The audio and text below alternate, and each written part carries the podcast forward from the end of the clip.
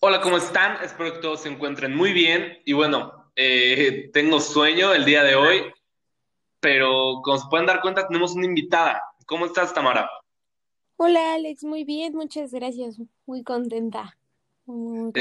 Eh, qué bien, qué bien. Eh, ¿Tú no tienes sueño? Pues fíjate que yo no me desvelé tanto, pero, pero sí un poquito.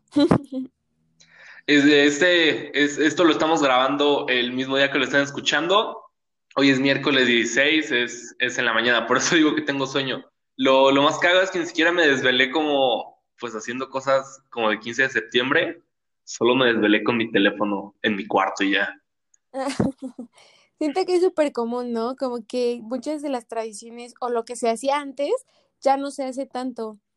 Por ejemplo, yo me acuerdo que en, no sé, cuando iba a la primaria o algo así, yo me disfrazaba y mi mamá me peinaba y todo eso, y en la cena estábamos pues cenando y poníamos música. Y ahorita ya es como bastante X el asunto, ya solo es cenar, y platicar y dormir, no sé, los demás. Sí, sí, sí. Sí, te entiendo. Y más este año, ¿no? Porque pues ya sabes, coronavirus, cuarentena, como que no ves a toda la familia que verías normalmente en un evento así. Sí, justo, justo, como que está más apagado todo. El grito también que dio el presidente se vio súper tétrico. A mí me dio mucho miedo ver Palacio vacío, ver el Zócalo también vacío. Fue como, wow, bastante. Algo, ¿sabes? A mí que se me hizo muy, muy chistoso el grito de ayer, Sí. que, bueno, pues estaba gritando este AMLO, ¿no? Y pues siempre normalmente cuando él empieza a gritar Viva México, la gente es la que contesta el, el Viva, ¿no? Y es como que él dice Viva México y se oye un chingo de gente gritando Viva. Y este año como que le pusieron micrófonos a los soldados que estudiaban abajo para que no se escuchara, pues que nadie contestaba. Y era como que uno decía Viva México y los de abajo decían como Viva. Entonces me hizo muy, chistoso eso. Sí, la verdad es Pero que sí. bueno, ajá, dime, sí. Nada, nada, eso sí Eh, estuvo interesante. Sí, pero bueno, eh, antes de comenzar bien con el tema, eh, pues ya sabes, ¿no? Me gustaría dar una recomendación. El día de ayer, un amigo llamado Víctor eh, sacó un pod, eh, no, ¿cuál podcast? Eh, eh, sacó un, un cortometraje, estrenó un cortometraje en el que estuvo trabajando varios meses, de hecho. En la producción le ayudó igual una amiga llamada Claudia, que de hecho es la persona que nos ayuda a grabar los videos de Factor Sonido. El punto es que el cortometraje está muy bueno, en serio tiene una gran calidad, es, se la pasaron trabajando meses y ayer se estrenó, se llama Héroe de Barrio, lo pueden encontrar en YouTube y se los recomiendo 100%, dura como media hora y es un gran trabajo que fue hecho 100% independiente y pues las personas que lo hicieron tienen, ya saben, entre 18 o 20 años, la neta es que wow, todos mis respetos eh, y pues sí. Bueno, más nada les quería recomendar eso para empezar, porque si lo decía al final igual ni y no lo escuchaba toda la gente que lo está escuchando ahorita, así que bueno, eh, ya vamos a empezar el día de hoy. Eh, como ya se, como ya se pudieron dar cuenta, vamos a hablar acerca de, ya saben, de cosas relacionadas con el grito de independencia y pues también un poco como a México. Eh, pues ya saben, eh, pues sí, para comenzar, ¿nos podrías dejar un poco más en claro qué fue el grito de independencia, Tamara? Pues sí, básicamente es cuando Hidalgo les dice a todos en Dolores como, ¿saben qué? Pues ya estamos hasta la madre, no puedo seguir con esto, me están haciendo ver como un pendejo. Y entonces, pues los invita a, a, a, rebelarse para ya poder empezar a tener ellos el control. Lo, lo más cagado de toda esta situación, y yo creo que, pues, no sé si todo el mundo lo sepa, es que, o sea, ellos ni siquiera estaban pensando realmente en un país como independiente. Lo que ellos querían era simplemente eh, que ya no los gobernara eh, un, un, virrey y poder ellos quedarse al mando, ¿sabes? O sea, los criollos querían el poder. A ellos les valía madres si seguíamos como bajo el gobierno de España o no. Ellos solamente querían poder quitar al virrey y poder ponerse ellos, básicamente. Es, Entonces, es- no, no sabía eso. sí, O realmente sea, no, o sea, realmente no pensaban como independizarse al 100%. Lo que buscaban era como tener un representante en la realeza. exacto, exacto. Ellos ya no querían que viniera un español aquí a gobernar. Ellos querían ser los que gobernaran, ¿sabes? O sea, ellos pensaban todavía, digamos, en ser como una colonia, pero Ajá. gobernaban. Como con un poco de autonomía, ¿no? O bueno, igual no autonomía, pero como que gobernada por ellos mismos. Exacto. Porque no se le permitía a los croyos, nada más era como a los 100% españoles venir a gobernar. Exacto. Y está bien interesante porque, haz de cuenta, eh, todos sabemos o todos tenemos como esta idea de que fue Hidalgo, ¿no? El que tomó el estandarte y tocó las campanas de la iglesia y les dijo, vengan mexicanos y bla, bla. Pero la realidad es que no fue el 100% quien inició todo este embrollo. Haz de cuenta que pues era Allende. Allende era quien realmente, Allende era un militar y él ya tenía como esta idea, igual, sin, sin querer realmente hacer algo, un México. Entonces Allende agarra y es súper amigo de Hidalgo y él le dice, oye, pues mira, tú estás en la iglesia, tú tienes como una buena adquisición económica, tienes un buen puesto con las personas, ¿sabes? Es que esa es la cosa, ¿no? Más que nada era como el fanatismo hacia la figura de Miguel Hidalgo, que era un cura. Exacto. Exacto, entonces este Allende le dice, ¿sabes qué? Jálate conmigo, vamos a armar una independencia, bueno, vamos a, tirar al gobierno español y vente, ¿no? Y entonces cuando son descubiertos, este Allende decía como de, no, a ver, espérate, o sea, vamos a, a pensar, ¿no? Acuérdate, el, un militar a final de cuentas, súper estratega, él súper quería todo bien planeado, él quería gente preparada. Y entonces... Y Miguel Hidalgo no. Exacto, él le dice como, güey, cállate, estás pendejo. ¿Sabes Tenemos un chingo de gente, vamos a armar un desmadre. Exacto. Entonces, este, este Allende se va a otro estado y cuando regresa ve que ya Hidalgo tiene a todo el mundo ahí. O sea, ya eran, no sé, unas 300 mil personas peleando en un país de 6 millones. O sea, imagínate qué, tanta población jaló él, ¿no? En un país tan chiquito, bueno, en cuestión demográfica, pues sí, era un montón y entonces Allende le decía como, es que no, es que, o sea, no, no puedo creerlo, yo no quiero a estas personas. Pero bueno, a final de cuentas, pues se salió de control, no se pudo hacer nada y, y se peleó de esa forma. Y entonces aquí hay un dato que a mí me brinca mucho y no sé tú qué opines. Haz de cuenta que pues siempre tenemos como esta idea de, no, pues la iglesia fue quien hizo la independencia, ¿no? Por la idea de Miguel Hidalgo. Pero cuando, cuando los españoles llegan aquí a Tenochtitlán y hasta ese momento de la independencia, la iglesia decía que los nativos americanos no tenían alma. O sea, ellos pensaban que nosotros o nuestros antepasados eran animales que en cuanto se morían no pasaba absolutamente nada. Nada, nada, nada, nada. Sí, o, sea, realmente lo creían. Sí, no nos veían y no nos reconocían como unas personas. Esto sucede, se, se les reconoce a los nativos como, como personas que tienen alma y que pueden ir ya sea a un cielo o a un infierno hasta el siglo 19, casi con Porfirio Díaz. Imagínate, o sea, piensa como en el lapso histórico y piensa en cuántas batallas pasaron, cuántas reformas hubo, etcétera, etcétera, cuántos presidentes. Ahí hasta Porfirio Díaz, pon tú casi hasta la revolución, 100 años después, se les reconoce a los nativos que sí eran personas. No mames.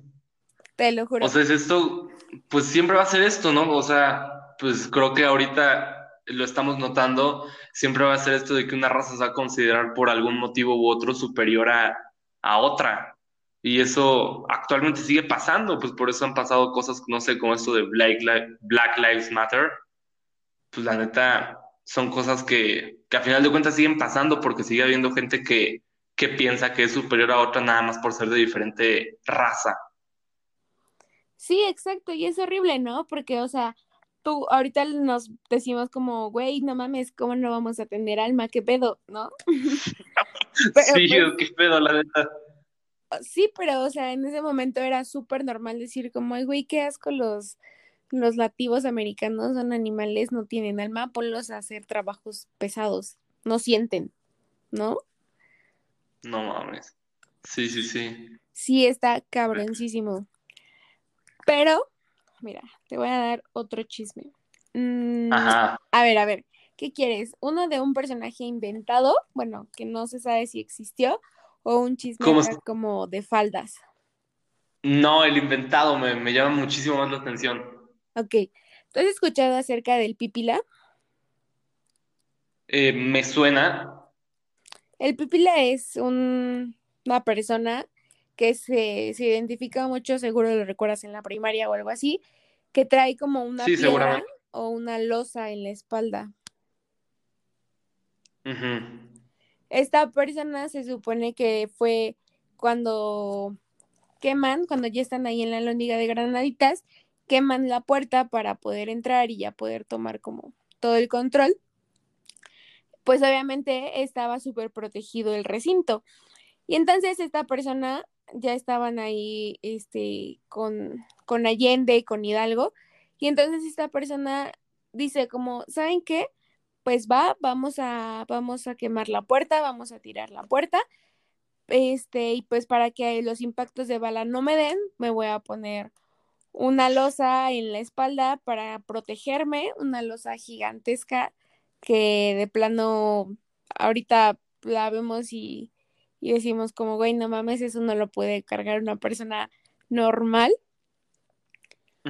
Pero pues fue muy, es muy famoso, es muy conocido. Y, y sí, es eso. Pero aquí va como la parte del chisme. Haz de cuenta que, que, Hidalgo tenía un amigo que se llamaba Lucas Alamán. Entonces, Lucas Alamán vivía en la misma calle del palacio donde quemaron todo esto, ¿no? De donde estaba la lóndiga de Granaditas. Entonces, este Hidalgo, eh, al momento de que ya, pues dice, no, pues ya la vamos a ir a tomar y la vamos a quemar, etcétera, él les dice como, ok, pueden hacer lo que quieran, los destrozos donde se les pegue la gana, esta es su independencia, este es su movimiento, pero no quiero que me toquen para nada la casa de Lucas Alamán.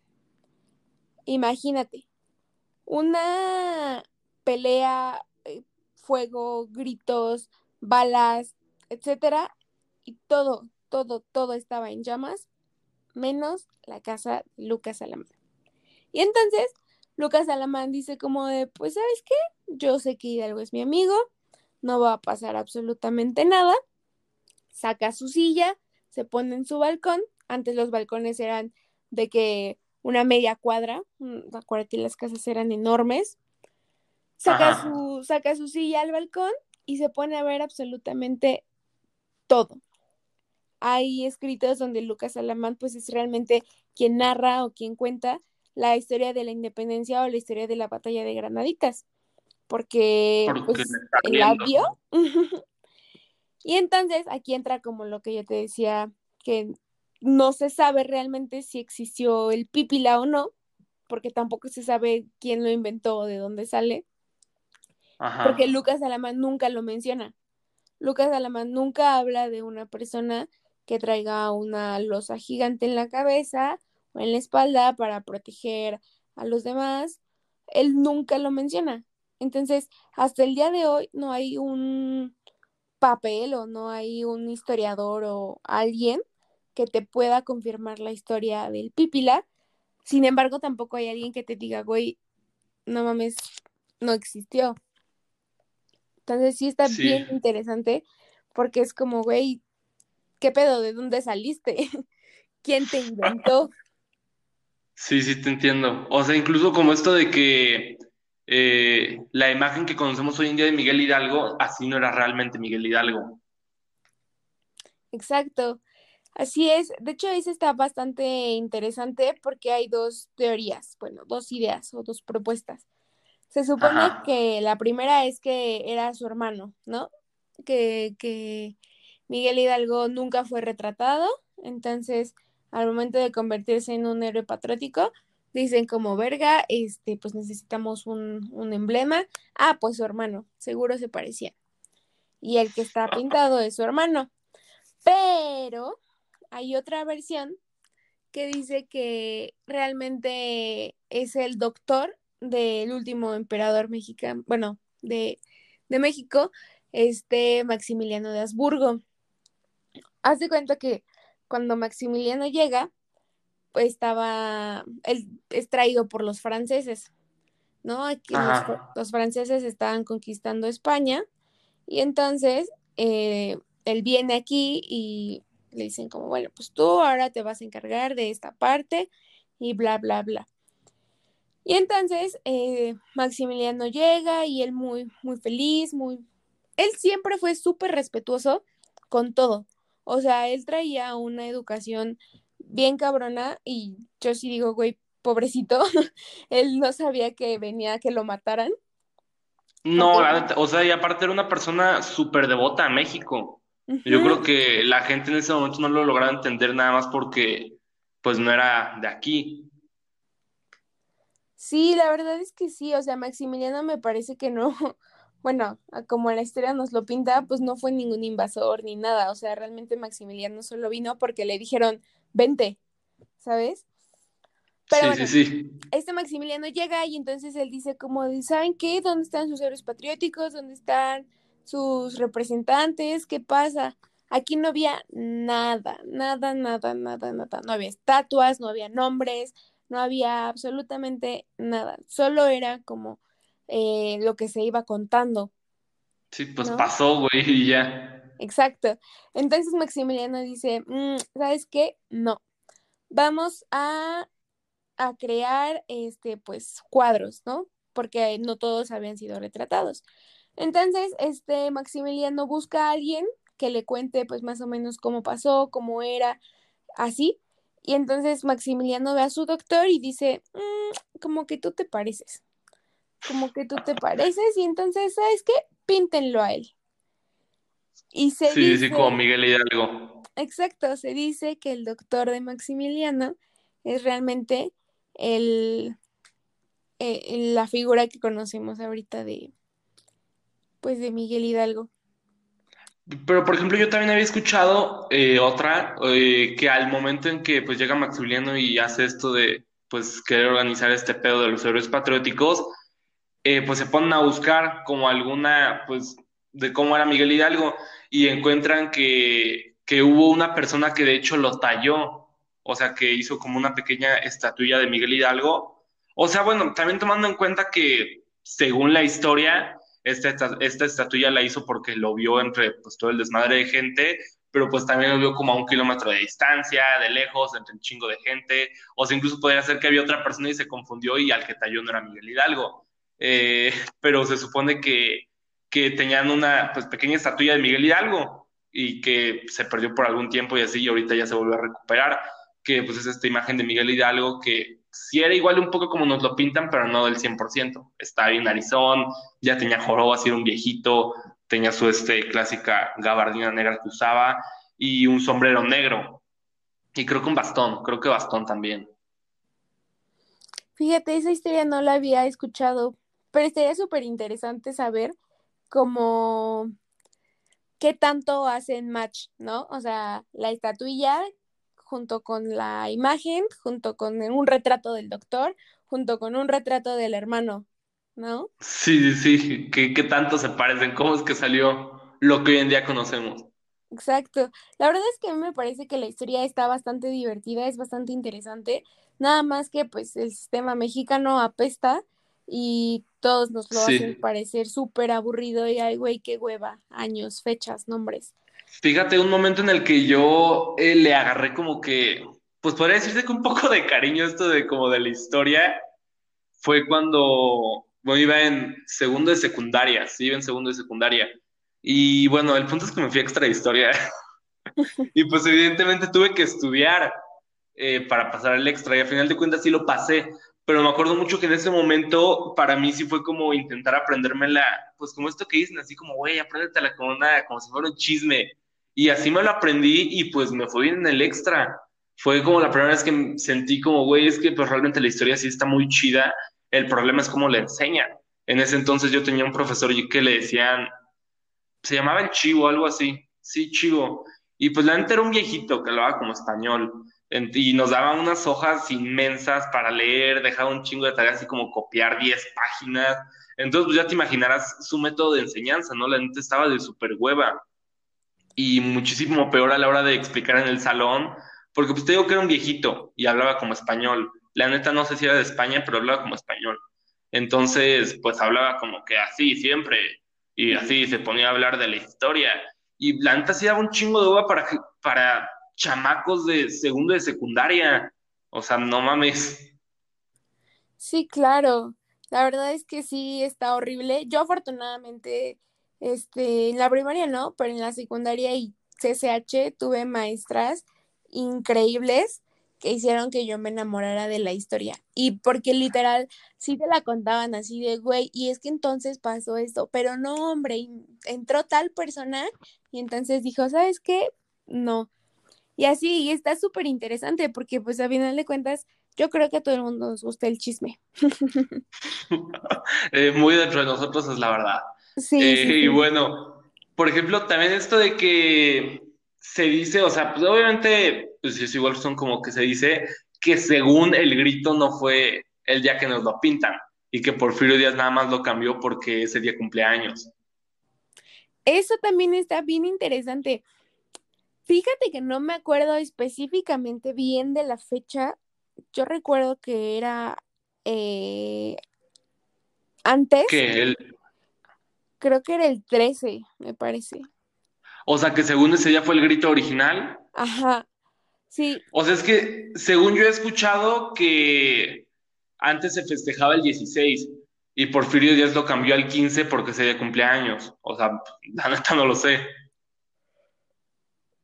Mm, según yo, sí, el cumpleaños de Porfirio es el de Porfirio, el general Porfirio Díaz, es el, el 16 el 16 y él lo cambió justo porque, pues acuérdate que es como la madrugada, entonces sería como 15 para 16. Ah, claro.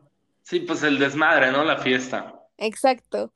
O sea, incluso que antes no era como tanto la fiesta, nada más era así como que conmemorar, pues igual hice unos cohetes, pero no como hoy en día se conoce. O sea, en sus 30 años de, de presidencia fue que, pues literalmente era una fiesta, igual como para festejarle un poco a él, y pues ya obviamente después de 30 años ya es una tradición que se arraigada, ¿no?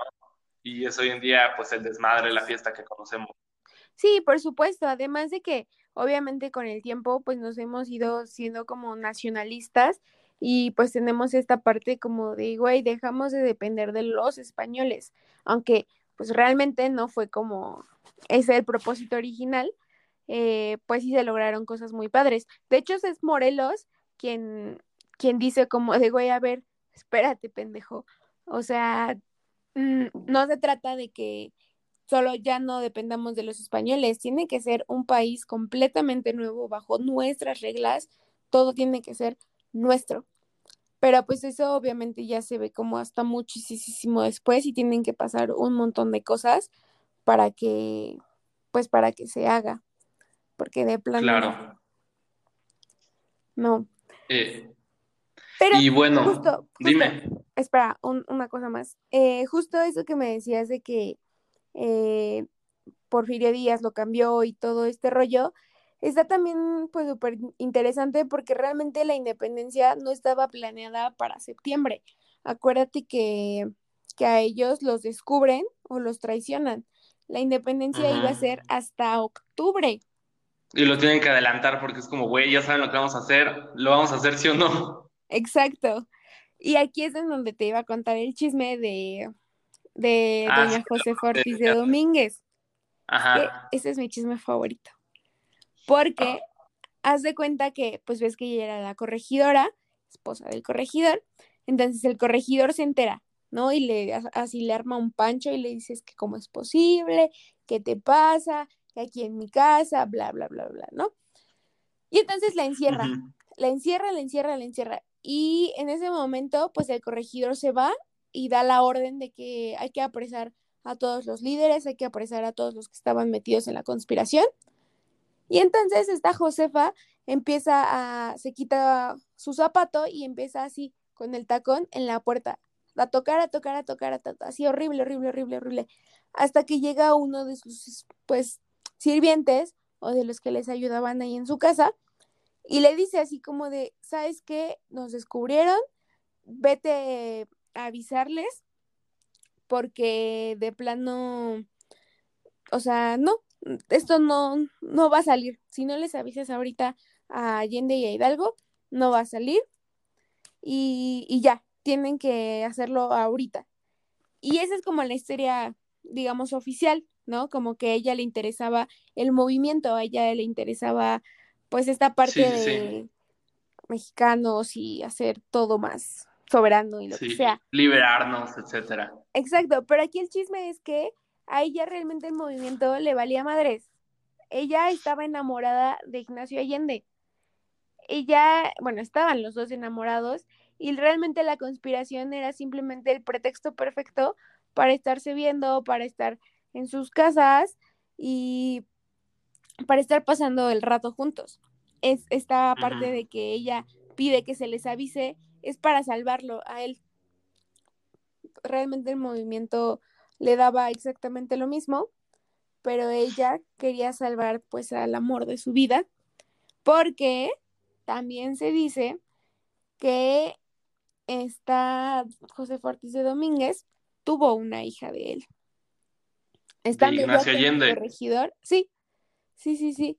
Ya estando ahí con el corregidor, casados y todo, eh, ella se embaraza de Ignacio Allende y pues ves que antes no se podía divorciar. Bueno, la iglesia todavía no te permite divorciarte. Ya, eso es un desmadre. Exacto, entonces eh, cuando, cuando el corregidor se entera, pues obviamente está emputadísimo y van a la iglesia y entonces el cura les dice como de, ¿sabes qué? No, no se pueden separar, no pueden tener este un escándalo ustedes siendo una figura pública, tienen que perdonarse y tienen que aceptar a esta a este nuevo bebé o a esta persona que es hija de un tercero. sí, pues claro, eran como influencers de la época, ¿no? Y, si aparte estaba súper mal visto, pues no mames. Es así como si hoy en día un influencer hiciera algo súper atroz. Sí, sí, sí, sí, sí, sí. Y entonces así, o sea, ah, bueno, a mí me pareció súper interesante porque sí es así como de, güey, o sea, neta, ¿qué tan involucrados puede llegar a estar como el amor o estos temas de, pues sí, como de es que me engañaste y entonces yo te voy a engañar y te voy a traicionar y todo eso en un movimiento que después marcaría la vida o marcaría algo histórico bien cabrón, ¿no? Imagínate que ella no hubiera tenido nada que ver con, con Allende y no les avisa. No tengo idea de qué hubiera pasado. Todo sería diferente hoy en día. Exacto. Y, pues bueno, eh, ¿tienes algún, quieres hablar acerca de algo más, acerca de todo esto como histórico o te gustaría pasar a otros temas? No, si quieres podemos pasar ya a otros temas. Eh, mira, por ejemplo, algo que a mí se me hizo súper, súper interesante el día de ayer, eh, bueno, que ayer intentamos grabar este episodio y no salió. de hecho, ahí, está, ahí tengo el episodio de cinco minutos. pero bueno, eh, algo que se me hizo súper interesante es que, pues ya sabes, el día de ayer estuvo, pues, o sea, yo siento que incluso todos los años, pero siento que este año estuvo mucho más fuerte en cuanto al tema de que, pues ya sabes, México es un país feminicida. Sí. Y, y se me hizo súper interesante y de hecho me puso a pensar, o sea, incluso llegó un punto, un punto en el que dije, güey, al Chile no saques ningún episodio, mañana pero dije, no, ya, ya te comprometiste, sácalo, igual y puedes tomar, tocar ese tema. Se me hizo muy interesante esto de que, ya sabes, que no, que no hay razón para festejar a México, es un país corrupto, es un país feminicida, no, pues realmente no hay que festejar. Y incluso estas personas que, que les preguntas, oye, ¿qué vas a hacer hoy en la noche? No, pues nada, para mí es un día normal, no, no hay por qué festejar nada. ¿Tú, ¿Tú qué opinas en cuanto a ese tipo de pensamiento? Híjole, la verdad es que me pones como en un pensamiento mm, muy extremista porque pues yo soy una persona que ama su país con todo. La verdad es que... Sí, tú sí eres una persona patriótica hacia México. Estoy muy orgullosa de ser mexicana, me encantan las raíces que traemos, me encantan las tradiciones, me encanta la diversidad cultural divina, preciosa que tenemos, la gente, la comida, los lugares. O sea, somos el país número dos, me parece, con más patrimonio de la humanidad en todo el mundo. no, pero somos un país súper biodiverso. O sea, hay potencias mundiales que en cuanto a ese tipo de temas realmente tienen que, ¿cómo se dice? Que, ay Dios, cuando desea tener alguien algo que es de la otra persona, que nos envidian, que nos envidian en cuanto a esos temas. Y y pues siempre ha sido este tema, ¿no? Que porque si México tiene tantas cosas, es un país tan biodiverso a comparación de otros países, porque no es potencia mundial. Exacto, y es aquí donde entra esta otra parte, y que es lo que te digo que me pone muy triste, porque, pues a final de cuentas, ¿qué te digo? Ocho mujeres, diez mujeres son matadas diariamente en México. Diario. Somos el país número uno con pedofilia a nivel mundial. Somos, por ejemplo, también uno de los países más peligrosos. Somos de los países menos felices. Los países con el índice más alto de pobreza. Bueno, entre los más altos. O sea, está bien O sea, bueno, lo de menos felices no lo sé. Lo de menos felices no lo sé porque pues ya es esto que entre más ignorante, mayor felicidad. Híjole, entre comillas. Yo, pues es que no sé, yo soy de la idea de que México de alguna manera es un país muy ignorante y tal vez muchas veces no es culpa de la gente, porque si no estás en un entorno que no te favorece, pues la neta salir de ese entorno está muy cabrón. Ahí yo siento que es cuando está muy pendejo esta gente que dice, no, eres pobre porque quieres. O sea, pues sí, güey, a ver, ve y dile eso en la cara a personas de un pueblo que la neta, en primera, la geografía no les favoreció. Y luego el tipo de educación que reciben, el tipo de pensamiento, eh, no sé, yo siento que la neta, a final de cuentas, termina siendo como un volado. Sí, la verdad es que yo creo que sí. Pero ¿sabes qué? Mm, yo creo muy personalmente que sí hay algo que festejar. Sí hay algo que festejar en el sentido no patriótico, no celebrando una independencia, no celebrando, eh, por ejemplo, esto que yo te decía de los 10 feminicidios diarios. No, yo creo que pienso en la Tamara de hace 10 años y pienso en cómo está el mundo hoy, a cómo estaba hace 10, 10 años o México, y la verdad es que yo sí me siento bien orgullosa de las feministas que, por ejemplo, hoy tienen tomada la CNDH para mí es como, güey, neta, gracias. Felicidades a ustedes. O sea, son unas chingonas. Y eso sí es lo que hay que celebrar. Vamos paso a paso, paso a paso. Por supuesto que todavía hay muchísimas cosas que faltan, muchísimas.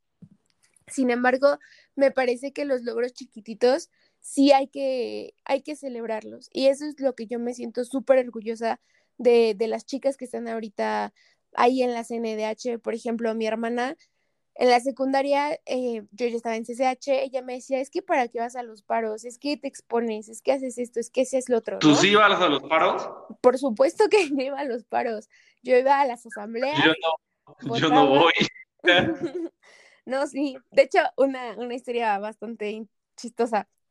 Hubo un paro un 22 de octubre, cuando yo estaba creo que en primer semestre. 22 de octubre es el cumpleaños de mi papá tomamos este ahí en CCH, bueno, íbamos como caminando hacia Insurgentes y nos plantamos ahí en Insurgentes y llegaron los policías. Llegaron los policías, nos empezaron a rodear y todo. Y ¿Cuántos eran? Eh, pues éramos no muchos, éramos como unas 50 personas por mucho.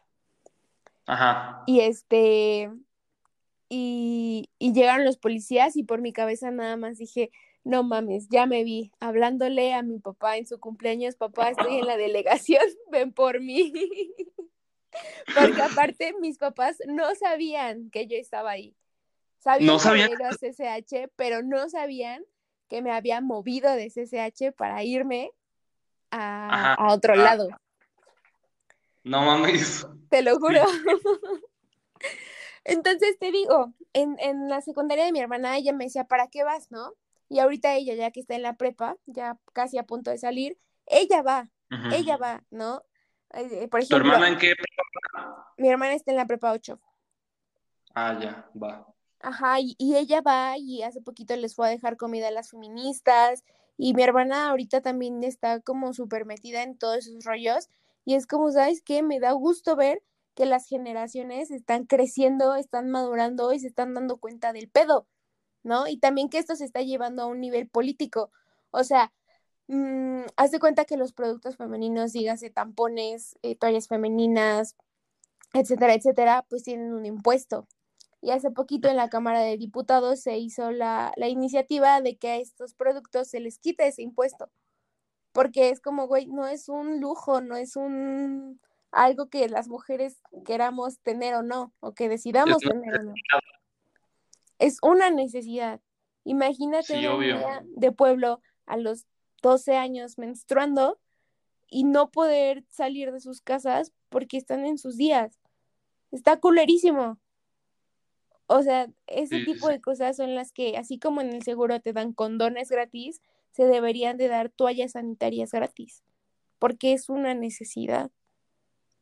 Y yo creo que, por supuesto que hay muchas cosas que faltan, pero me parece que a veces sí hay que anotarse como los puntos buenos.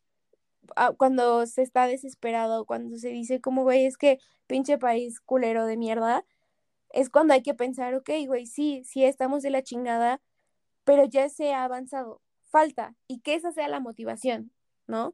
Que poco a poco se van haciendo las cosas. Sí, claro, porque no es festejar de que ya, ya estamos bien, ya somos, o sea, ya todo está bien. No, o sea, fíjate que yo pienso igual que tú. Igual todo el día de ayer estuve pues analizando esto y pues sí, llega a la conclusión de que pues sí, en muchísimas cosas estamos de la chingada, muchas cosas siguen mal, pero a final de cuentas pues hay cosas que se han mejorado, hay gente buena, hay un chingo de gente buena, obviamente hay mucha más gente buena que mala a final de cuentas. Y sí, la mala pues a veces sale a resaltar mucho porque pues hacen cosas de la chingada, pero hay mucha más gente buena que mala y yo siento que pues igual no es festejar, pero sí es como sentirse de que bueno, ahí vamos. Sí, la verdad es que sí, yo sí me siento bien orgullosa de lo que está pasando y sobre todo de que yo sí creo que la educación es lo que va a transformar este pinche país ya no vamos a poder hacer nada con las generaciones, por ejemplo, de nuestros papás o de nuestros abuelitos, porque ellos ya vienen con toda esa idea, ¿no? Pero ¿qué hay de nuestros hermanos pequeños? ¿Qué hay de nuestros primos? ¿Qué hay de nuestros propios amigos? Si nosotros vamos generando un cambio, así por muy chiquito que sea, chiquito, chiquito, chiquito, chiquito, chiquito, imagínate cuántos grandes cambios no se pueden hacer. Es que es la verdad, o sea, muchas veces mucha gente se queja, no, es que estamos así por el pinche gobierno, está de la chingada. Pero muchas veces nosotros mismos como sociedad somos un reflejo del gobierno. O sea, ¿cuántas personas no, eh, pues sí, dicen que no, es que la corrupción está de la chingada. Güey, ¿cuántas veces la gente no da mordidas a policías para que pues ya ya acabe el pedo? ¿Cuántas veces no das una lana a alguien para que salga, no sé, algún papel importante más rápido, algún proceso legal? O sea, ¿cuántas veces no haces ese tipo de cosas? y tú mismo alimentas es que esas cosas pasen, porque si uno a veces lo sigue haciendo, lo sigue haciendo, la gente más arriba igual lo va a hacer, obviamente de una manera mucho más cabrona, pero pues así es como las cosas se dan, es como uno demuestra que a final de cuentas, pues las cosas siguen siendo así, no, no es necesariamente culpa del gobierno, es culpa de la sociedad. Sí, la verdad es que sí, nosotros somos responsables, por ejemplo, con la pandemia, ¿no? Imagínate desde hace cuánto se hubiera acabado la pandemia si todos hubiéramos usado cubrebocas o si literal los que pudiéramos estar en una posición acomodada y de estar en casa, nos hubiéramos quedado 100% en casa. Sí, sí, sí. Sí, la sí. Ajá. Es, como esta responsabilidad inexistente que muchas veces llegamos a tener. Y la verdad es que es un, es un aprendizaje constante, porque por supuesto que nos equivocamos. Yo a veces también caigo en micromachismos, yo a veces caigo también como en, no sé, no sé, por ejemplo, en no ser completamente sorora, también a veces a mí se me va, ¿no? Pero la idea es ser consciente y decir como, güey, aquí la cagué. Ok, ya sé que, que la regué en esto, entonces para la siguiente me voy a, a hacer cosas diferentes. Se trata de un avance.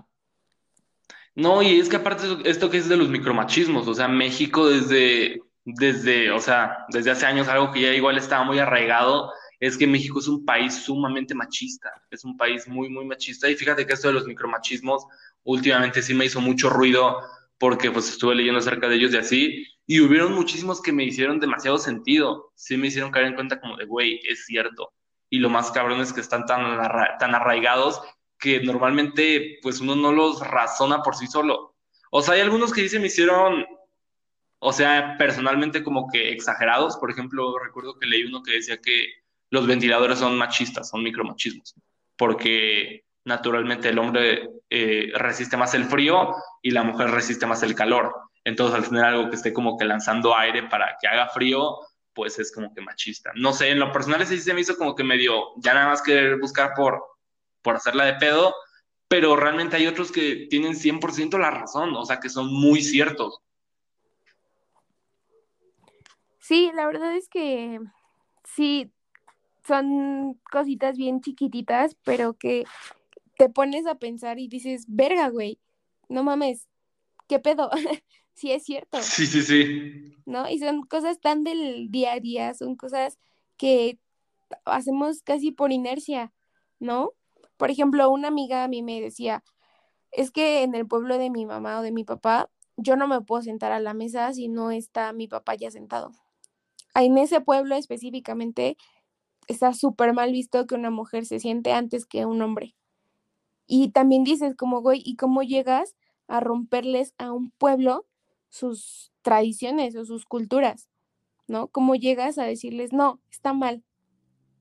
O por ejemplo, esto que se hacía, creo que en Oaxaca, en las bodas, este, el novio tenía que sacar eh, la eh, sábana. ya, no, espera, eh, Tamara. Dime.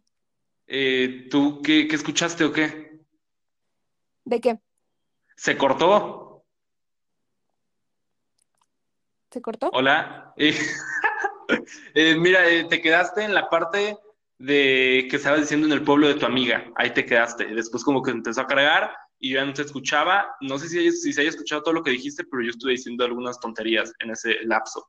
Así que podrías proceder otra vez desde que dijiste lo del pueblo de tu amiga. Ah, ok, sí. Eh, te decía que en el pueblo de mi amiga, ella no se podía sentar a la mesa antes que su papá, porque era mal visto que una mujer se sentara o comiera antes que un hombre. Claro, sí, sí te entiendo. Incluso esto de que el hombre nada más llegue y se sienta y no, pues sírvanme. Eh, traigan servilletas, traigan esto, traigan lo otro. O sea, a mí, a mí en lo personal, incluso estas cosas están como muy cagadas, bueno, no sé decir cagadas, pero que muchas veces las propias madres son las que alimentan esto, porque así educan a sus hijos. No, tú siéntate, yo hago todo por ti. No, no, tú ahí quédate, yo lo hago. No, no hagas tú nada, si me explico. Sí, sí, sí, sí. a mí, a mí, dime, ajá. Sí, nada, que son cosas realmente pequeñas, pero pues importantes. Sí, a mí en lo personal jamás me, a mí jamás me han educado de ese estilo. La neta siempre ha sido como que yo y mi hermano, de hecho, hacemos la mayoría de ese tipo de cosas en la casa. Nosotros lavamos los trastes, nosotros tenemos que lavar nuestra ropa. O sea, pues de hecho tiene un rato que no he lavado ropa porque casi no uso ropa ahorita. O sea, bueno, para salir obviamente, ¿no? Eh, y pues sí, o sea, pero sí conozco de repente mucha gente que, que es como que les hacen todo y es como de que, güey, ¿qué pedo? O sea, ¿cómo es que los pueden educar de ese estilo? Sí, sí, la verdad es que sí yo creo que se trata de educación. Todo, todo, todo, todo, todo, todo. Sí, a final de cuentas todo recae en la educación. Sí, sí, sí. Pero bueno, eh, y en cuanto a religión, ¿tú te consideras que, está, que eres religiosa de alguna manera? En cuanto a religión, la verdad, mmm, pudiera decirte que católica por extensión familiar. Ajá, sí, que de hecho creo que todos los mexicanos podrían decir eso, porque pues al final de cuentas México en algún punto sí llega a ser un país demasiado católico, incluso ahora, pero cada día la neta es que van bajando el número de católicos que hay en México. Sí, te digo, la educación. claro. Porque, porque sí, o sea, obviamente ya te empiezas a cuestionar y te empiezas a decir como de, a ver, ¿y por qué tengo que creer en esto? ¿Y por qué tengo que seguir las reglas que me dice tal persona? ¿Y por qué tengo que hacer esto? O sea, me parece que sí, sí influye mucho, pero yo así personalmente, la verdad es que no, no me considero como creyente, digamos, de la Virgen de Guadalupe o de algún santo específicamente. No, la verdad es que no. Y es que, ¿sabes cuál es el problema muchas veces de que uno llega a pensar en esto de la religión? El, el fanatismo. El fanatismo yo creo que es de las cosas que más han arruinado la religión y que hoy en día la gente se está dando cuenta de ello. Por ejemplo, hablábamos de Miguel Hidalgo. A final de cuentas, lo que pasó ahí fue una clara muestra del fanatismo que hay. O sea, realmente cuando tú, le, cuando tú tienes tanto poder sobre la gente y en especial cuando es un poder de fe, o sea, que es un poder como más allá de, del entendimiento que hay para las personas eh, vistas desde este sentido de la religión, pues realmente es como tener un ejército a, a tu control. O sea, no sé qué pasaría si el día de mañana el Papa le dice a todos los católicos, no, que vénganse para acá, vamos a armar un desmadre. ¿Te imaginas cuántos irían? Un chingo, seguramente. Ah, o sea, es realmente tener un ejército a tu disposición y es algo que está muy, muy cabrón socialmente, porque, pues sí, o sea, es como, pues es un fanatismo ciego y es que incluso muchas veces porque la gente, pues nada más busca en qué, ¿cómo se dice? Ajá, en qué escudarse por sus errores y ese tipo de cosas. Muchas veces no. Yo, por ejemplo, en lo personal sí soy de la idea de que es bueno tener fe.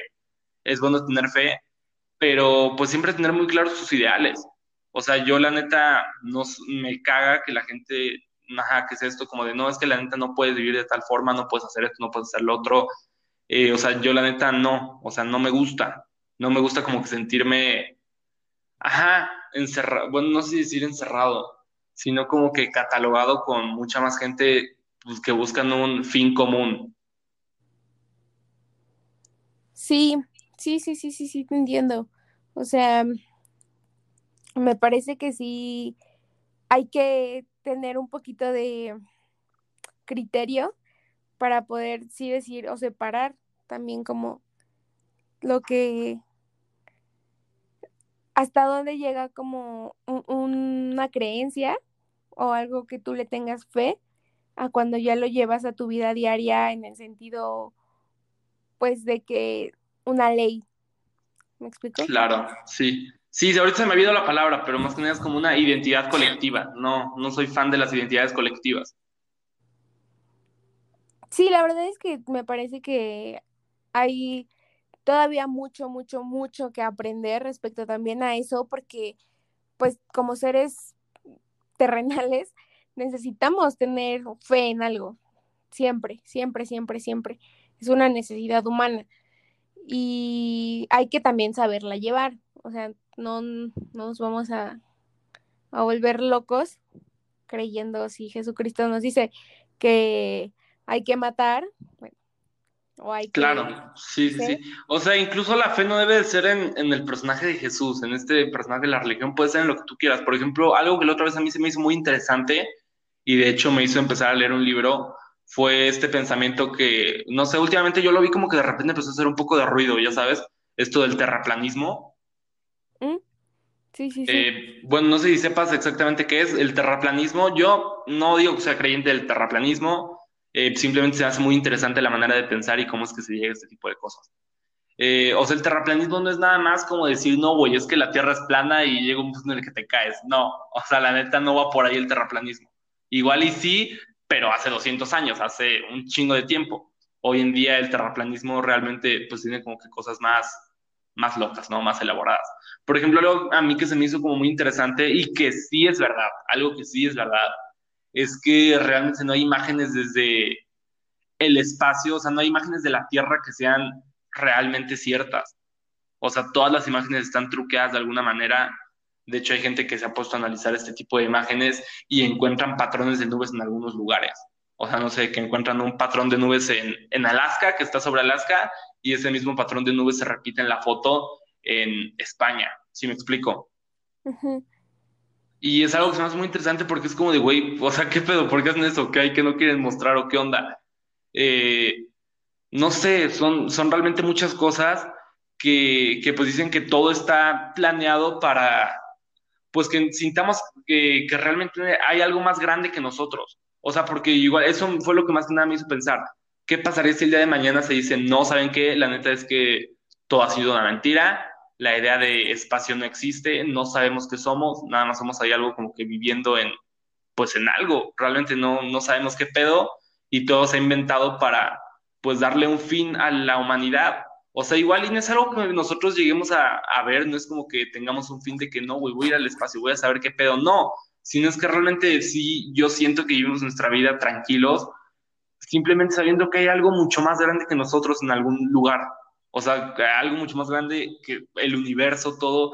Y si en algún punto se llega a descubrir o se llega a decir que la neta no y somos ahí algo existiendo, yo siento que sí, sí haría que mucha gente pierda su identidad, se haría que mucha gente pues pierda el sentido de vivir. Y más que nada eso, lo que yo decía fue que me hizo empezar a leer un libro que se llama El hombre en busca de sentido, que la verdad está muy interesante, es sobre un hombre que sobrevivió al holocausto y pues no sé, te hace como que pensar muchas cosas. Eh, se me hizo interesante decirlo. no, es que sí, mm, la verdad es que yo creo que todos tenemos que, pues, buscar una identidad. Y respecto a lo que tú comentas, pues sí, imagínate que de repente te dicen, no, pues es que te inventamos todo. Realmente esto no existe. Estás en una no, Pues no, la neta sí. Sí está de la chingada pensarlo así, o sea, no sé, como que te hace pensar demasiado. Y bueno, eh, eh, ¿quieres decir algo más acerca de como de este tema que hemos estado hablando, de estos temas? No, me parece que solamente pues recalcar y hacer la invitación a quienes nos estén escuchando de que pues pongamos en práctica las acciones. Aunque nosotros creamos que son pequeñas, la verdad es que soy una firme creyente de que pequeñas acciones generan grandes cambios y de que impulsas a los demás, de que somos fuentes de inspiración y de que pues sí, sí impulsamos a los demás, ya sea a nuestras familias, a nuestros amigos, a gente incluso desconocida. Si por ejemplo cedes el lugar en el, en el camión, probablemente alguien más después lo haga o así. Entonces, pues sí, yo creo que para crear un mejor México es chamba de todos, no solamente de, del gobierno, y así como las feministas ya están tomando acciones, me parece que es hora de que también nosotros pues ya las empecemos a tomar día a día. Claro, sí, sí, sí, bueno, me, parece perfecto tu conclusión. Y bueno, ¿te parece si pasamos a un tema un poquito más, no sé, más banal tal vez, más chistoso? Eh, por ejemplo, la comida, la, la comida en México. Nombre. El mero mole. sí, exacto. ¿Cuál es eh, para ti tu comida favorita mexicana?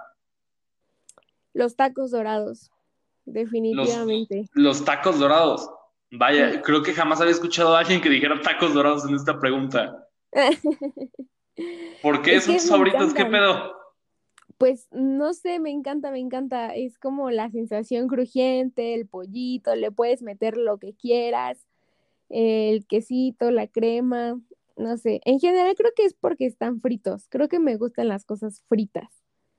Pero que, por ejemplo, no son tan masudos como pudiera hacerlo una gordita, ¿no? Que también es frita, pero me gustan más, sí. Y, o sea, bueno, creo que hay que dejar en esta plática un poco de lado las cosas, ya sabes, ¿no? Como los tacos de pastor, los, o sea, todo ese tipo de cosas, porque al final de cuentas creo que sí terminan ganando. O sea, sí es como que la neta el taco de pastor es una chingonería, así que hay que dejarlo un poco de lado para poder enfocarnos un poco a alimentos más, pues ya sabes, ¿no? Eh, por ejemplo, yo en lo personal mis favoritos son los chilaquiles. Ah, también muy buenos, muy buenos. O sea, que- rojos o verdes? Verdes, verdes. Es que, ¿sabes, por ejemplo, cuál es mi problema con la comida mexicana? Que yo no como Ajá. picante. Nada. Ah, tú no comes nada. picante. Es, No. es que eso es, igual está muy chistoso porque, por ejemplo, el, otro, el episodio pasado que estuve hablando con, con esta chica colombiana, fue algo que ella me dijo, que el estereotipo del mexicano muchas veces tiende a ser de esto del picante. O sea, como que súper picante, así que casi casi devoramos chiles, ¿no? Como snack. Y, y yo, yo le dije que la neta no es cierto. O sea, que sí hay muchos mexicanos que son así, pero hay muchísimos otros que no, que no comen picante. Yo la verdad me considero una persona pues más o menos. O sea, como que de repente sí le echo salsa a las cosas, así como picante, pero no, o sea, no es así como que sea fan, no es como que aguante demasiado. Y le decía incluso esto, ¿no? Que para qué tener pinche gastritis de a gratis. Y por ejemplo, mi hermano, no, este Saúl tampoco come picante. Es que yo creo que aquí sí hay como un poquito para todos. O sea, porque por ejemplo, los dulces, los dulces son deliciosos. A mí me encantan las cocadas. Podría comerme mm, así un chingo de cocadas en una sentada. Me gusta Fíjate que yo no mucho. soy muy fan de los dulces. Yo como que no sé, no soy muy fan de los dulces eh, últimamente. Bueno, no últimamente, o sea, desde, pues tengo 18, ¿no? Como desde ya los, mis últimos años más conscientes. No sé, como que no soy muy fan de los dulces, así como de estar comiendo, no sé, caramelos, chicles, ese tipo de cosas. O obviamente cosas, no sé, ya como chocolates, que ya como que se pueden morder mejor, que ya son como que más sólidas. Sí, pero ya como en cuanto a caramelos y ese tipo de cosas, cocadas, etcétera, no, ate, ese tipo de cosas, la neta es que no, no sé, no me gusta. No, yo sí, ahí sí es mi, mi delirio. Por ejemplo, el tamarindo, los, estos como tamarindos enchilados o las bolitas de azúcar con tamarindo. No, Ajá. no, no, no, no, no, no, te juro, me mata, me matan, me mata. Me encantan. Me puedo comer un chingo, un chingo, un chingo, un chingo. Eso, y por ejemplo, esta también como gran pelea o que he visto mucho en redes sociales de agua de tamarindo o de, no, agua de horchata o de Jamaica. ¿Tú, tú qué eliges entre esos dos? Yo soy Team Jamaica. No, mami, ¿por qué? Ay, pues, ¿qué tiene de bueno la tonta horchata? ¿Cómo que qué tiene de bueno? O sea, no mames. O sea, ¿tú me vas a decir que con unos tacos de pastor va a quedar mejor el agua de Jamaica? Claro que no queda mejor el agua de horchata, no. No. El agua, el agua de horchata no sabe a nada. ¿A qué sabe? ¿Cómo? A- O sea, pues es que también depende de cuáles has probado. O sea, hay unas muy buenas. O sea, las de los tacos de mi casa, los que están en la esquina, esa agua de horchata está muy, muy buena. No, o sea- no, Dime qué, ¿no? no, yo creo que el agua de Jamaica está, está mejor. O sea, es que sabes qué, igual son cosas que son difíciles que salgan bien. Por ejemplo, yo jamás he probado un agua de Jamaica y que digan, no, esta agua de Jamaica está fea, como que no lo hicieron bien. O sea, siento que son una de las cosas que no hay manera de que salga mal. O sea, sí. la neta. O sea, probado un agua de Jamaica que digas, uy, no, como que está fea. No, o sea, son de las cosas que, que pues van a salir bien al final de cuentas. Y el agua de horchata no. El agua de horchata sí, la neta, si no la hacen bien, pues sí puede salir mal. Y por ejemplo, siento que pasa lo mismo con los chilaquiles. Yo te decía que es como mi comida favorita. La neta, hay pocos chilaquiles que realmente me gustan. O sea, yo no soy una persona que, que sea como de, ay, vamos a tal lugar. No, sí, chilaquiles porque me gustan mucho. O sea, no, no, porque la neta hay muchos lugares que no los hacen bien, que la neta no están buenos. Eh, sí, o sea, siento que igual es un alimento difícil de preparar. Y últimamente, sí, como que obviamente me he aferrado mucho a unos chilaquiles que venden, pues literal, como a la esquina de mi casa. Eh, la verdad es que muchísimas veces desayuno eso. Sí, soy una persona que desayuna muchos chilaquiles por eso, porque venden aquí cerca y muchas veces pedimos para desayunar. Eh, y sí, o sea, como que esos chilaquiles me gustan demasiado. O sea, me gustan a mí, por ejemplo, los chilaquiles que la tortilla no, no está como, ¿cómo se llama? 100% pues aguada ni 100% dura. Aparte de que no, no los hacen como en totopos, los hacen como que en tiras, o sea, como que en tiras de tortilla. Y eso a mí se me hace muy chido, porque luego cuando hacen totopos, madresotas, y es como estarse comiendo pinches nachos. Entonces, sí, o sea, si lo hacen como que en tiras, la neta es una gran idea. Y son, o sea, igual incluso como que la salsa muchas veces está muy aguada, muy espesa no he visto, pero muy aguada sí, es como si te estuvieras comiendo un caldo y la neta eso tampoco está chido. Y otros que he probado que la neta, pues no sé si vuelvo a probar alguna vez, fue regresando de Puebla en diciembre. Regresando de Puebla en diciembre, no sé dónde exactamente, pero en algún punto nos paramos en la carretera a desayunar y no mames, o sea, no mames, ¿qué pedo con esos chilaquiles? Ya no recuerdo su sabor, pero vaya, fueron muy buenos. Recuerdo que en ese momento sí dije, güey, son los mejores que he probado. Es que aparte también como que cada quien tiene su estilo, ¿no? O sea, siento que dentro de la gran diversidad como de comida que hay, todavía adentro de esa hay otra gran diversidad de cómo se prepara o de cómo cada quien los prepara. Claro, sí, sí, sí, 100%. Y eso es lo que está padre. No, aparte de que, o sea, si hay igual hasta en esto muchísima variedad, o sea, hay muchos platillos que han salido de lugares que muchas veces ni siquiera sabemos. O sea, por ejemplo, ¿tú sabes de dónde son las chalupas? No sabes de dónde son las chalupas. No. Eh, bueno, ¿conoces un pueblo llamado Chilapa? No. o sea, es que es hasta eso. O sea, muchas veces ni siquiera conocemos realmente, pues, todos los pueblos de México porque son, son muchísimos. Y en estos pueblos, pues, realmente eh, pues han sido de alguna manera importantes en cuanto incluso a gastronomía, en muchísimas cosas, pero al ser tantos, pues no los conocemos. Eh, por ejemplo, yo, este pueblo que te digo, Chilapa, yo antes que tampoco lo conocía, en mi vida he escuchado de Chilapa, pero en CCH tuve una compañera que, que es de Chilapa. Entonces, pues fue como de, oye, ¿de dónde eres? No, pues de Chilapa. Y sí me sacó un chingo de pedo. Fue como, güey, ¿qué pedo de dónde? Eh, es, un, es un pueblo en Guerrero. Ay, güey, no la vaya a cagar porque luego me eh, es de Guerrero, sí, es un pueblo en Guerrero, sí, es Guerrero. Eh, pues ya sabes, Guerrero, Chilpancingo, Chilapa. Ah, Entonces, eh, de, ahí vienen las chalupas, de ahí, de ahí vienen las chalupas, y pues igual, como que cuando me di cuenta fue muy loco, fue como, ay, güey, es cierto, Chilapa, chalupas, qué cosas. O sea, y, muchas veces hay pueblos realmente muy bellos, o sea, por ejemplo, yo me supongo que si conoces la Alpujagua, en Michoacán. No. Tampoco. Eh, vaya, qué cosa. yo digo de ese pueblo porque de ahí son, de ahí es como que de ahí son mis abuelos maternos, de Tlalpujahua, Michoacán. Y pues muchas veces llegábamos ahí, etcétera. Es un pueblo que sí conozco bien.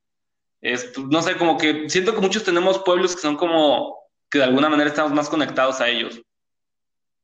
Sí, sí, por todo lo familiar. Tú, por ejemplo, ¿cuál sería? ¿Cuál dirías que es? Pues, por ejemplo, la verdad es que mi familia siempre ha sido de aquí, de, del distrito. Ah, vale. Ajá. Pero mis abuelitos, bueno, un, mi abuelito paterno, él es de Guajuapan, Guajuapan, Oaxaca. Mira, pues yo, yo no conocí ese pueblo. y pues sí, es un pueblito, pues por ahí, pero tampoco lo conozco porque tiene tantos años que se fueron que pues ahorita ya no tienen ni siquiera familia allá, ¿no? Claro, sí. Entonces, pues no pudiera decirte que conozco el pueblo más de la familia de mi novio, Ajá. que es este, Apasco. Apasco, eso es... Apasco. No sé, Apasco, ¿y eso dónde queda? Está en el estado, aquí en el estado de México. Ah, claro, sí, sí, sí. Y pues es un pueblo, yo no sabía, famoso, es un pueblo cementero, famosillo. Pues es que creo que hay muchos pueblos famosos, ¿no? O sea, no sé, pueblos famosillos. Pero que igual no, o sea, como que sabemos tantos o son tantos que ya no. Sí, que, o sea, ya un chingo de pueblos son pueblos mágicos, entonces como que tener bien la cuenta de cuáles son pueblos mágicos y cuáles son como que más conocidos está muy, muy cabrón. Por ejemplo, ajá, dime. Perdón, yo, por ejemplo, me di cuenta de eso ya ahorita en la universidad, que yo estaba aquí en la FESA Catlán. Este, pues yo obviamente toda la vida la había vivido en el sur. Sí, CSH Sur, el chingón. Al norte, eh, así es. y les pregunto a varios compañeros, oye, ¿y tú por dónde vives? No, pues de que Nicolás Romero, no, pues de que te, te, te Postlán. Mm, ¿Qué? compañeros que vienen de allá Ajá, o una chava vivía en Villa del Carbón, o no sé, así cositas, y yo así de, güey, no o sea, ¿cuánto tiempo está eso? hacían lo mismo que yo dos horas, pero ellos estando en el mismo estado. O sea, yo pues digamos tenía como viajaba de sur a norte. Tú sigues viviendo actualmente donde, donde fui hace como, tiene dos años, ¿no? Sí, sí, sí, sí. Ah, ya, sí, sí, sí. Sí, pues es ahí en el sur, a final de cuentas. Vaya. Sí, exacto. Entonces sí está pues, bien interesante todo esto. Sí, sí, sí, sí, me imagino. Y bueno, estábamos hablando de los pueblos, ¿no? Por ejemplo, yo un pueblo que, o sea, que igual y no es como que, o sea, no tengo ningún tipo de conexión, pero me gusta mucho porque pues igual como que no sé, se ha vuelto como que, no sé si decir una tradición, pero pues sí hemos ido varias veces últimamente eh, con mi familia y eso. Esa Real del Monte, Real del Monte mm, Hidalgo, sí es en Hidalgo. Mm, sí, ese sí me suena. Sí, es, un pueblo muy bello, Real del Monte, o sea, la neta me gusta demasiado. Eh, y siento que ahorita muchas veces que ya estamos como que en la cuarentena es cuando nos salen ese tipo de cosas, de que, güey, quiero ir a este lugar, o sea, neta, como que necesito ir a este lugar. Yo, neta, actualmente me siento con un chingo de ganas de ir en primera Real del Monte y por alguna razón también quiero ir a Monterrey, pero muy, muy cabrón, no sé por qué, pero quiero ir a Monterrey. Sí, esto de la cuarentena, la verdad es que yo creo que sí nos ha descolocado a todos y nos ha hecho valorar un montón mm, las pequeñitas cosas que hacíamos así, ¿no? Como sí, que... Sí, sí, no demasiado. Y, por ejemplo, algo que a mí, que se me, a mí se me hace muy triste, o sea, la neta sí es un tema que me pone muy triste cuando me pongo como que más a pensar en ello, es en el tema de, pues, SH y todo eso, güey, se acabó mi preparatoria, la neta, o sea, está de la chingada. O sea, si en algún punto llego a regresar con mis compañeros y todo como estábamos a CCH, pues nada más va a ser como un mes. Y eso si tenemos así como que un chingo de suerte sería por ahí de, no sé, mayo o junio. Pero pues sí, o sea, se acabó mi CCH. Sí. Híjole, sí, está bien triste. no sé qué decirte. Es que sí, no, la verdad es que... ¿Te hubieras sentido si te lo hubieran cortado en, así de la nada, todo va bien, todo es feliz, y te hubieran cortado CCH inicio de cuarto semestre, y ya, no, pues lo demás en línea. No manches, no. Es que CCH, no sé si te acuerdas o si supiste que empezó en paro, o sea, CCH empezó paro como por el 5 de febrero. Ah, no, no sabía. Sí, o sea, empezamos paro el 5 de febrero y aparte fue paro indefinido o se entregaron la escuela hasta julio, creo. No manches. Sí, o sea, se, seguían ahí adentro con todo y coronavirus. O sea, fue como que no, güey, aquí seguimos aunque haya coronavirus. Y pues obviamente sí dejaron un desmadre, pero pues bueno, no. Eh, y sí, o sea, pues realmente igual y aunque no hubiera habido paro, pues hubiera tenido como un mes y medio más de, de CCH. Eh, se hubiera apreciado, pero pues bueno. Y sí, o sea, siento que muchísima gente está en esta situación. situación de que pues ya como que les quitaron ese, esos momentos que muchas veces como, no, güey, van a ser los mejores de tu vida, la prepa, etcétera. Y pues es como de verga, se terminó. pues sí. Sí, sí, la verdad es que sí está triste porque pues sí, sí es de los mejores años. gracias, gracias, ¿eh? pero bueno, eh, no sé, ¿te gustaría ir pasando como que a una reflexión, una conclusión en cuanto a todo esto de México? Sí, pues me parece que estamos en un, o somos parte de una generación cambiante y estamos redescubriendo cosas, ¿no? Estamos redescubriendo y revalorando todo lo que pues tenemos, lo de los pueblos, la gastronomía, los dulces, todo, todo, todo, todo eso me parece que está bien padre que incluso esta pandemia nos, nos dé el chance como de valorar y de decir, güey, no mames, o por ejemplo lo que decíamos de los micromachismos, de pensar y decir, güey, sí es cierto, o de impulsarnos a crear cosas diferentes. Y eso creo que es lo que hay que celebrar. ¿Sabes qué? Yo muchas veces, igual es un pensamiento muy, muy pesimista. No, no me gustaría que, que alguien como que empiece a pensar así por mi culpa, pero muchas veces a mí se me pone como que muy, no sé, como que no sé qué pensar si en realidad todo lo que se está haciendo tiene algún sentido y eso, porque pues realmente el planeta se está acabando cada día más y es, es algo que sí me pone como que pensar muchas veces. O sea, yo por ejemplo antes sí pensaba tener hijos. O sea, para mí sí había sido como que realmente, pues lo que llevó de vida sí había sido como, güey, yo sí quiero tener hijos. Igual así dos hijos, eh, no sé, sí, sí quería. O sea, sí era como que en serio un anhelo mío. Y últimamente estos años ha sido como de, güey, ¿para qué? O sea, si yo voy a tener hijos, si de por sí ya va a haber un desmadre como que en el planeta cuando yo sea adulto, o sea, no me quiero imaginar en qué, en qué mundo los voy a dejar. ¿Sí me explico? Sí, claro, sí, no sé, o sea, a mí también me entra como esta idea de, güey, o sea, pues ya para qué si ya valimos madres, ¿no? Sí, o sea, a veces se siente que es incluso una cuenta regresiva, no lo sé, o sea, esto de que para el 2030 ya va a haber un chingo de pedos con el agua, es como de verga. Sí está me parece que estamos como al, igual y ya no el momento perfecto, pero estamos todavía en un buen momento para decir, güey, a ver, aguanta. O sea, ya ni siquiera por mí, sino por las próximas generaciones, ¿no? Y ser conscientes y educar y, y hacer pequeños cambios en plan de que, pues, no lo sé, eh, no dejar todas las luces prendidas todo el tiempo, cambiar a focos eh, blancos, Em, usar el carro solamente si es estrictamente necesario. Cuidar el eh, agua, sobre todo. Toda esta idea del fast fashion, que he visto que se ha puesto súper de moda, eh, también como reducir ese uso. Sí, está de la chingada, así como cada mes algo nuevo, es como de, güey, ¿qué pedo? ¿Qué les pasa? O sea, la neta, sí.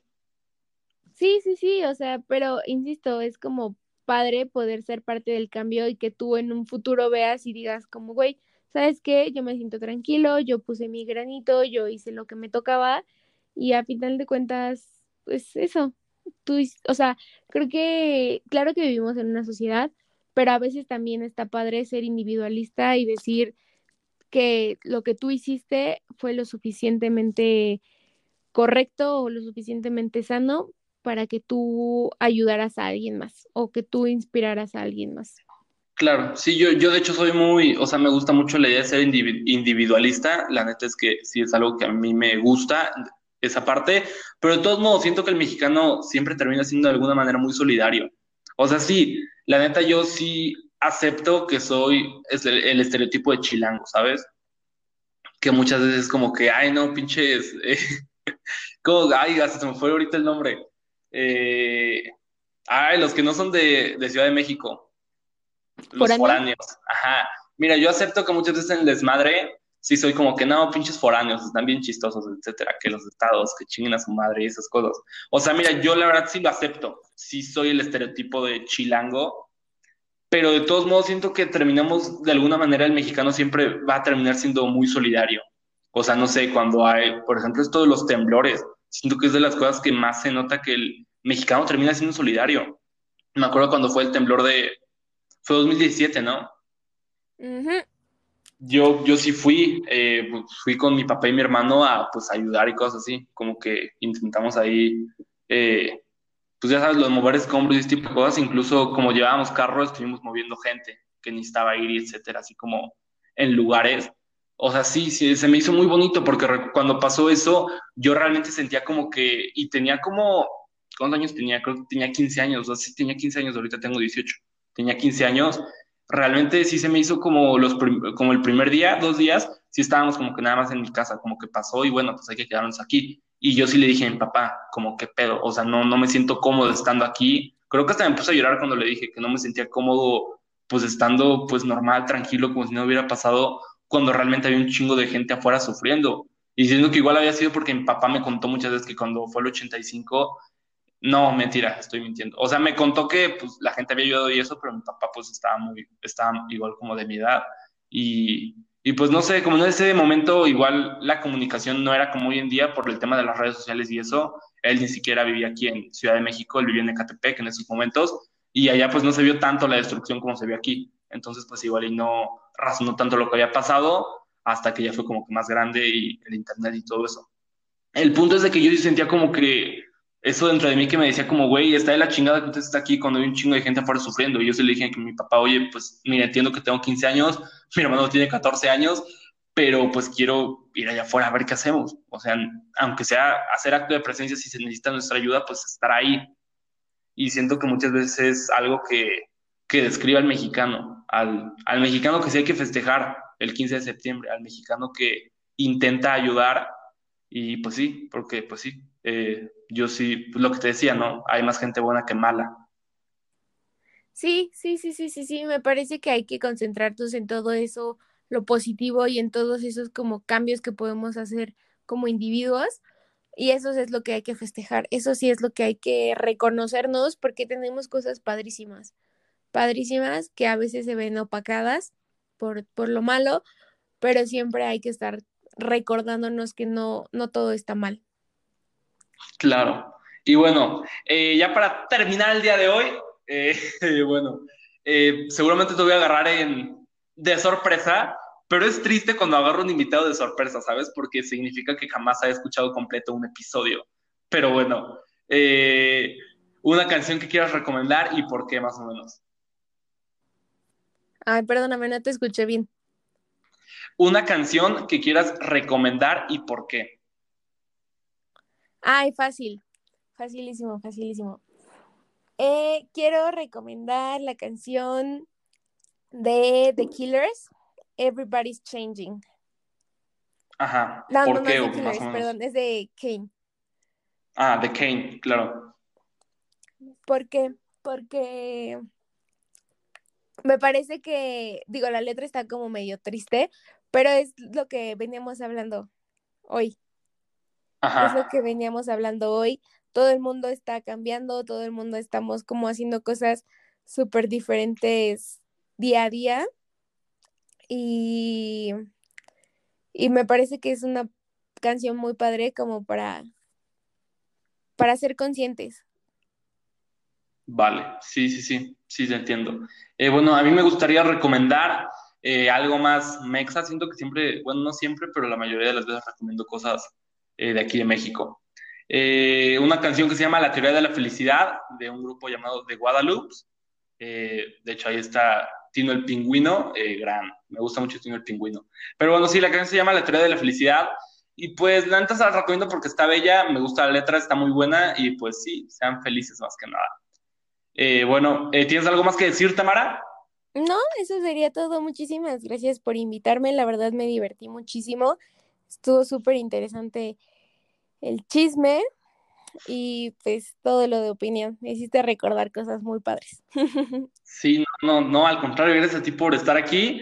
Eh, la verdad es que el episodio quedó muy bien al final de cuentas, aunque todo parecía que como que no fluía, pero me gustó mucho cómo quedó. pues gracias. Y bueno, eh, recuerden que eh, aunque hoy es miércoles y estamos sacando episodio, igual el domingo vamos a tener episodio, ¿eh? así que pues nada más, les pido que lo escuchen, lo compartan y pues más que nada que aprecien el esfuerzo que se está haciendo de estar aquí trabajando los episodios. Y bueno, eso es todo por el día de hoy. Gracias Tamara, adiós, cuídate mucho y pues igual a todos ustedes, bye. Bye.